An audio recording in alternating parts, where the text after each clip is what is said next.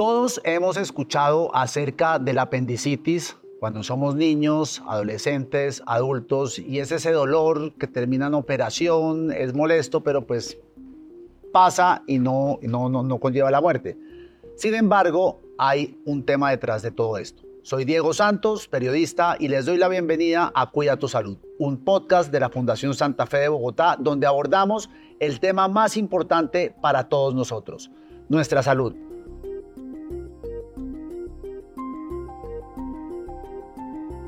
No muchos saben que del apendicitis se puede descubrir que uno tiene cáncer de apéndice. Y es por ello que tenemos aquí al doctor Fernando Arias, quien es cirujano gastrointestinal y jefe del equipo de tumores abdominales y del peritoneo de la Fundación Santa Fe de Bogotá.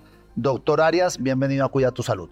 Muchas gracias por la invitación. Este es un tema serio. Yo no sabía que del apendicitis se puede derivar en cáncer de apéndice. ¿Cómo es eso? Es un evento no muy frecuente, pero muy grave porque este tumor del apéndice eh, conlleva complicaciones muy graves para los pacientes y costos eh, muy importantes para su manejo. Entonces, aunque no es un problema muy común, sí tiene unos impactos muy importantes así no sea tan común, ¿cómo se llega de apendicitis a un cáncer de apéndice? De acuerdo, la mayor parte de la concentración del problema está en el proceso inflamatorio agudo del apéndice, que igual es una cosa muy seria y que aún eh, mata a muchos pacientes y muchas personas en el mundo. Es la enfermedad tal vez más común que hay eh, de la parte quirúrgica. Eh, sin embargo, el problema del tumor del apéndice es que no es fácilmente diagnosticable y que cuando se presenta las opciones de manejo no son muchas. Entonces se han desarrollado algunas estrategias que nosotros hacemos en nuestro grupo desde el año más o menos 2007 eh, y que brindan una oportunidad y una posibilidad de buena calidad de vida a largo plazo, porque estas enfermedades no tenían muchas opciones y a raíz de todos estos estudios de la cirugía de citorreducción y eh, la quimioterapia intraperitoneal son alternativas que son relativamente nuevas y que son, eh, digamos, la fundación ha sido pionera en este sentido y que no existían y que ahora existen como una realidad y como una opción muy válida para esto. A mí me da apendicitis y eso es un dolor que me obliga o que la mayoría de las personas acuden al médico para ver qué es lo que, cuál es el tratamiento. Normalmente pues entiendo que es una cirugía donde le remueven a uno el, el, apéndice. Si esto suele pasar en la gran mayoría de casos, que uno termina siendo curado o tratado de la, de, apendicitis, mi pregunta es cómo se puede llegar a que ese paciente desarrolle un cáncer de apéndice si le extirparon el, el, el, apéndice. De acuerdo. Entonces, la mayor parte de estos tumores se diagnostican en el reporte patológico, es decir, en el análisis que se hace de la extracción del apéndice después del procedimiento quirúrgico. Es la mayoría de los casos, como un hallazgo incidental patológico del procedimiento. Entonces, digamos... ¿Es, ese, dolor, ¿Ese dolor del apendicitis puede estar causado por ese mismo cáncer? Sí, señor, exactamente. La mayoría de los tumores son muy asintomáticos, es decir, no generan muchas molestias, pero cuando se presentan, una de las opciones de presentación de un cáncer de apéndice es una apendicitis aguda, es decir, que se obstruye la luz del intestino por un tumor, del, apéndice por un tumor, y se genera la ruptura y así empezamos con un cuadro inicialmente que es un proceso inflamatorio, pero cuando se estudia ya patológicamente encontramos que el origen de eso fue un tumor. Y ahí es usualmente cuando empieza el problema. El cáncer no se deriva de la apendicitis necesariamente, no, no es que sea una consecuencia de... Exactamente, puede que el cáncer más bien sea la causa de la apendicitis, de acuerdo pero que una apendicitis no tiene suficiente tiempo para desarrollar un, cáncer de apéndice, ¿de acuerdo? ¿Y uno puede tener cáncer sin presentar apendicitis? Sí. ¿Y ahí cómo se detectaría? Es aún más difícil, aún más difícil por lo que hablábamos, que esos pacientes son muy asintomáticos. Puede tener algunos síntomas que se pasan por encima, que generalmente se consideran eh, intestinos irritables, síntomas muy difusos, o eventualmente en exámenes radiológicos que se hacen por otra causa, ecografías, tags, y se encuentran dilataciones del apéndice, cambios en el apéndice, que ya de por sí deberían ser enfocados hacia un tratamiento quirúrgico, que es una forma, digamos, temprana. igual ya hay tumor, pero por lo menos no se ha diseminado y eventualmente puede tener un pronóstico muy diferente que cuando yo ocurre el proceso de apendicitis que ya se perforó. Usted estaba mencionando antes que la Fundación Santa Fe de Bogotá ha sido pionera en el, en el diagnóstico y tratamiento de este tipo de cánceres. ¿Qué es lo que hacen diferencial al resto de la comunidad médica? Sí, usualmente cuando hay este evento de la perforación y el, de la diseminación de estos tumores en el abdomen, lo único que se hacía hace más o menos más unos 15, 20 años atrás era operar y tratar de limpiar lo que se pudiera del abdomen. Después de, organizar nuestro grupo y mirar que no había opciones de tratamiento eh, eh, que dieran pronósticos a largo plazo y que sí estaban en Europa y en Estados Unidos como alternativas viables. Entonces fuimos a aprender esas estrategias que es limpiar el abdomen, pero poner también una quimioterapia intraperitoneal, directamente un lavado en el abdomen con quimioterapia para disminuir el número de células y disminuir la posibilidad de recurrencia de estos tumores, que es el gran problema al final del día. Y esto aquí llevamos haciéndolo 15 años, somos un centro de excelencia, tal vez el único centro a nivel mundial certificados por la Joint Commission International. Y después de eso, pues ya ha habido varios centros en Colombia que han replicado la misma experiencia. Actualmente son seis o siete centros en Colombia con muy buenos resultados también. Usted ha estado muy concentrado en difundir el mensaje de lo importante que es conocer las enfermedades del peritoneo. De hecho, pues usted eh, corre carros y su carro está completamente etiquetado por, por, por, unas pegatinas o yo no sé cómo, cómo se llama eso, que es, son los tumores del, del peritoneo. ¿Qué tan importante o qué tan quedados o qué tan avanzados cree usted que estamos como sociedad en haber hecho una campaña sobre, sobre estos tumores del peritoneo, incluyendo, pues, por supuesto, el cáncer del apéndice? Sí, total. Después de que, digamos, construimos y estamos brindando la atención a los pacientes, eh, lo que encontramos es que el paciente puede tener el diagnóstico en sus exámenes, en su TAC, en la mano, pero no sabe qué hacer con eso, no sabe dónde lo deben atender. Entonces, por supuesto que uno de los retos que tenemos como grupo y como médicos es hacer que la gente conozca que estos problemas existen que es el, gran, el primer gran problema, como tú decías. O sea, el problema es, la ignora es, es el desconocimiento de esta enfermedad. Exactamente. Y el segundo es que si lo tengo, no sé a dónde acudir, no es el sitio donde me debiera atender y cuáles son las opciones de tratamiento para esto. Entonces se conjugan esas dos cosas, una falta de, de información sobre el problema, incluso en, en, la misma comunidad médica, incluso hay, hay falta de conocimiento y en la población en general ni hablar. Y aún más con el tratamiento que de la cirugía de citorreducción más quimioterapia, aún más desconocimiento. Entonces, esa, esa, esas dos cosas nos hemos dado cuenta que ha sido uno de los primeros problemas que tenemos que enfrentar.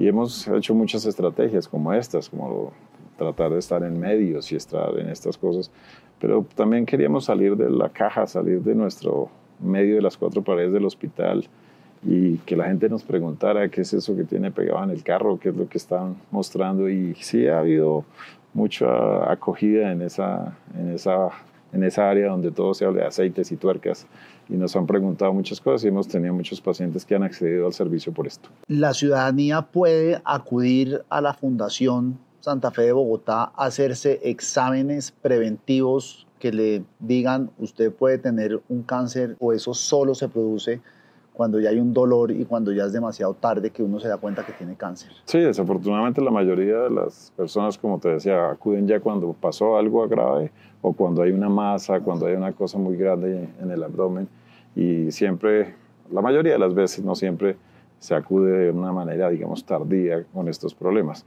Pero no solamente aquí en la fundación, ¿sí? en cualquier problema hay que acudir a su médico. Si tengo una apendicitis puede empezar con una gastritis, con un dolor abdominal difuso, que es lo usual. Y eso nos debe ya tener una alarma para acudir a un servicio médico. Porque hay cosas que se pueden tomar a, tiempo y los tratamientos, pues a pesar de ser invasivos, son pequeños, pero cuando ya las cosas están complicadas, con una peritonitis, con una cosa seria, pues los tratamientos son más complejos. Entonces los chequeos ejecutivos, el acudir al médico, no solo aquí en la fundación, sino en cualquier parte, es muy recomendable que se haga. No importa fallar, ¿sí? Prefiero decir me duele algo y que no sea nada, a no decir nada y ya tener un problema muy serio. Pero por ejemplo, yo estoy hoy saludable, ¿existe algún examen que me permita saber a mí si tengo cáncer o si tengo ahí algo raro en la zona donde se desarrolla el cáncer de apéndice? Sí, podríamos tomar TACs, tomar ecografías, hacer exámenes radiológicos, pero digamos no hay una evidencia en la literatura donde diga que eso es mejor, ¿sí? O que sea más costo eficiente que hacer una observación clínica o esperar que el paciente tenga síntomas. Cuando usted dice observación clínica es sentarse con el doctor y decirle tengo una molestia o me está pasando ah, eso, eso, es observación clínica. Sí, pero ahí ya tenemos un síntoma, ahí ya tenemos que empezar un estudio, ¿sí? pero digamos en una persona que está en su casa y que simplemente por curiosidad, pues eso es muy diferente, ¿acuerdo? Pero cuando ya cualquier molestia es un síntoma y eso ya amerita una investigación. ¿De acuerdo? Puede que esa investigación no lleve a nada, estamos de acuerdo. Pero hay muchas cosas que actualmente con imágenes sí podemos encontrar. Y ya no es la medicina de los años 60 que hay que esperar hasta que tengamos las lesiones grandes clínicas, sino que podemos hacer algunas cosas con imágenes, sí. Pero digamos sistemáticamente hacerlo, pues todavía no hay evidencia para eso. Usted decía que mucha gente llega cuando es demasiado tarde, asume que el demasiado tarde es... Em, el, desenlace fatal que uno no, no, no, desearía para nadie. ¿Por qué es tan mortal este cáncer? Por las opciones de tratamiento, por las opciones de manejo. Que son pequeñas, me imagino. Exactamente, son cirugías, son quimioterapias, y pues en este cáncer la radioterapia no, no tiene mucho papel.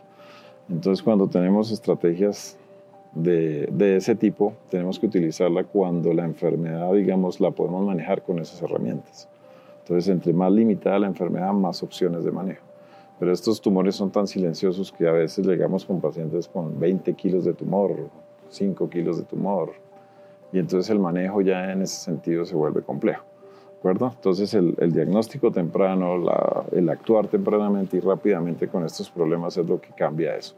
Y porque tiene una agresividad biológica también muy importante. Estos dan hijos, dan lesiones a distancia, al hígado y comprometen rápidamente los órganos que están en su vecindad. Entonces esas cosas hacen que sean tumores agresivos. ¿Cuánto tiempo se lleva hablando de esto en Colombia? No, todo el tiempo.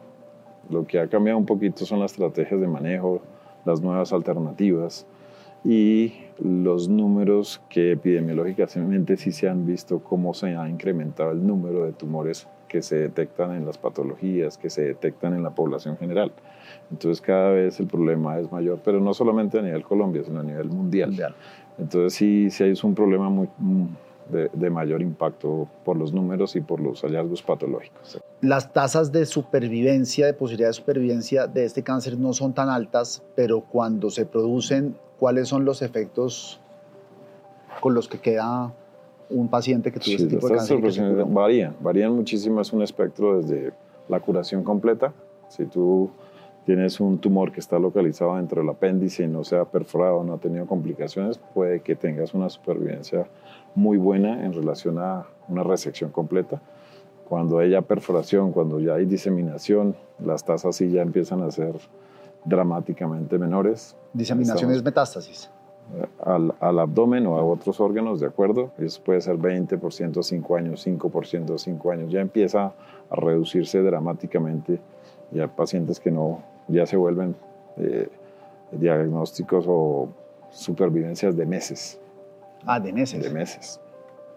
O sea, que aquí entra el tema de cuidado paliativo y demás. Sí, señor. Entiendo que en la fundación hay un, un sistema de tratamiento integral donde hay transversalidad entre distintas disciplinas en este caso, ¿cuál es esa transversalidad? ¿Qué especialistas entran a, tratar este, este cáncer? es un grupo multidisciplinario, eh, patología, cuando se hace el diagnóstico histológico, ¿cierto? Por supuesto está el cirujano previamente que hizo la intervención, pero ya cuando se detecta el cáncer como tal, se ingresa al grupo multidisciplinario que está involucrado cirugía, oncología, ¿cierto? Eh, eh, urología, ginecología, todos los... O psiquiatría. Psiquiatría, por supuesto, exactamente, nutrición, eh, radiología, todo el equipo multidisciplinario del hospital para el estudio de estos pacientes de manera integral, total de acuerdo. ¿Cuáles son como los mitos que se han ido tejiendo en torno a este tipo de, cáncer? Pues realmente es más la, desinformación, la, la, gravedad del asunto y la falta de tratamientos es lo que ha vuelto eh, a este tumor siendo muy raro, muy peligroso. Y, más que mitos, pensaría es que necesitamos es enfocar que los pacientes que encontraron estos problemas en sus reportes patológicos busquen una vía clara de manejo. Entonces, que ya está disponible, que ya hay gente experta en, estas, en estos problemas y ese es un gran paso a diferencia de algunos años que pues no tenían unas rutas claras. Entonces pensaría que eso es un punto importante. Doctor Arias, me queda sonando una cosa y es, me sometieron a la cirugía, se fue todo esto a patología y salió un resultado anormal. Uno como paciente no es médico, no, no, no, no tiene como ese grado de experticia de saber aquí está pasando algo ¿Qué tanto, ¿Qué tanto debe involucrar ahí uno, el paciente, al patólogo y al doctor para decir, oiga, ¿qué es esto tan raro? ¿Cuáles son las señales de alerta que se tienen que prender? Lo primero es que se estudie juiciosamente el, apéndice cuando se reseca. El, número de cortes, la minuciosidad que se haga en ese estudio patológico es muy importante para encontrar el problema.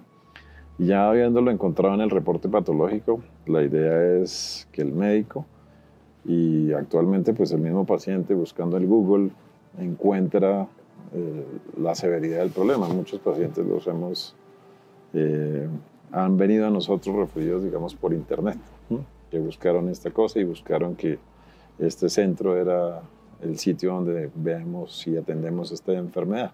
Pero la idea es que el médico, ¿sí? que, que reseca y ve el reporte patológico, oriente al paciente en su tratamiento. Pero en esos casos, entonces, sería bastante importante que pacientes que se han operado por fuera de la Fundación Santa Fe de Bogotá, no solamente en, Bogotá, sino en otras ciudades, si ven algo o si los operan, deberían buscar como una segunda opinión y procurar que fueran la fundación debido a esos niveles tan avanzados que tienen ustedes en el estudio y tratamiento de esta enfermedad? Sí, nosotros estamos para, para atender cualquier inquietud en, relación a este tratamiento. Eh, recibimos consultas internacionales, recibimos consultas de los pacientes y de los médicos en relación a opciones de tratamiento. La mayoría obviamente son pacientes que tienen ya diseminación y que sus alternativas de manejo pues se han agotado, pero pues desde el inicio del diagnóstico es muy importante enfocarlo para que el tratamiento sea menos traumático. Pero sí, es una de las cosas que hacemos, segundas opiniones en, en estos pacientes. Yo, yo, me quedo con un mensaje de, de todo lo que hemos hablado y es, si usted tiene apendicitis y lo operan y lo curan de apendicitis, no se relaje, pida que le examinen el apéndice ya reseco para evitar una posible sorpresa a mediano, bueno, a corto, mediano o largo plazo. ¿Es así? De acuerdo. ese reporte patológico debe ser analizado con mucho cuidado y de acuerdo a eso, pues confirmar que fue un evento agudo e inflamatorio o si eventualmente puede haber alguna otra cosa que amerite un tratamiento mucho más complejo, eso debe quedar claro después de un procedimiento de estos. O sea, el doctor que le diga a uno todo está bien, ya relájese tranquilo, uno debería ser suspicaz, pedir el, el, el, el, reporte patológico y buscar una segunda opinión. No, no, no, no, no estamos hablando de esto, sino que verificar el informe. Verificar entiendes? El, informe siempre, siempre es, es, una obligación que se dé el informe o tan pronto se operan uno, ahí ya... Sí, de acuerdo. Después del cualquier procedimiento quirúrgico que se remueve un órgano, debe ser analizado ah, patológicamente. Ah. Entonces, en la consulta posoperatoria, en el nuevo encuentro con el grupo que intervino, esa parte del análisis patológico debería ser muy importante para definir qué paso vamos a seguir. Entonces, como te digo, puede ser un proceso inflamatorio, cerrado el caso, o si hay un tumor analizarlo con cuidado y dirigirlo al grupo o al tratamiento adecuado. ¿De acuerdo? Porque puede ser remover el colon, puede ser una cirugía grande de estas de las que estamos hablando, pero lo importante es que ese informe no dejarlo en, en el archivo, sino verificar con su médico que todo está en orden para que eso sea bien dirigido. Doctor Arias, entonces ahora sí, muchas gracias y nos vemos próximamente en otro episodio de Cuida tu Salud. Para servirles, con muchísimo gusto. Y a ustedes que nos están viendo también, muchísimas gracias. Nos vemos la próxima semana en otro capítulo. No olviden que ya tenemos más de 100 episodios de Cuida tu Salud tratando de distintas enfermedades. Ahí hay una biblioteca enorme para que ustedes consulten con los mejores doctores de Colombia y del continente. Síganos en YouTube, Spotify, active la campanita y nos vemos la próxima semana.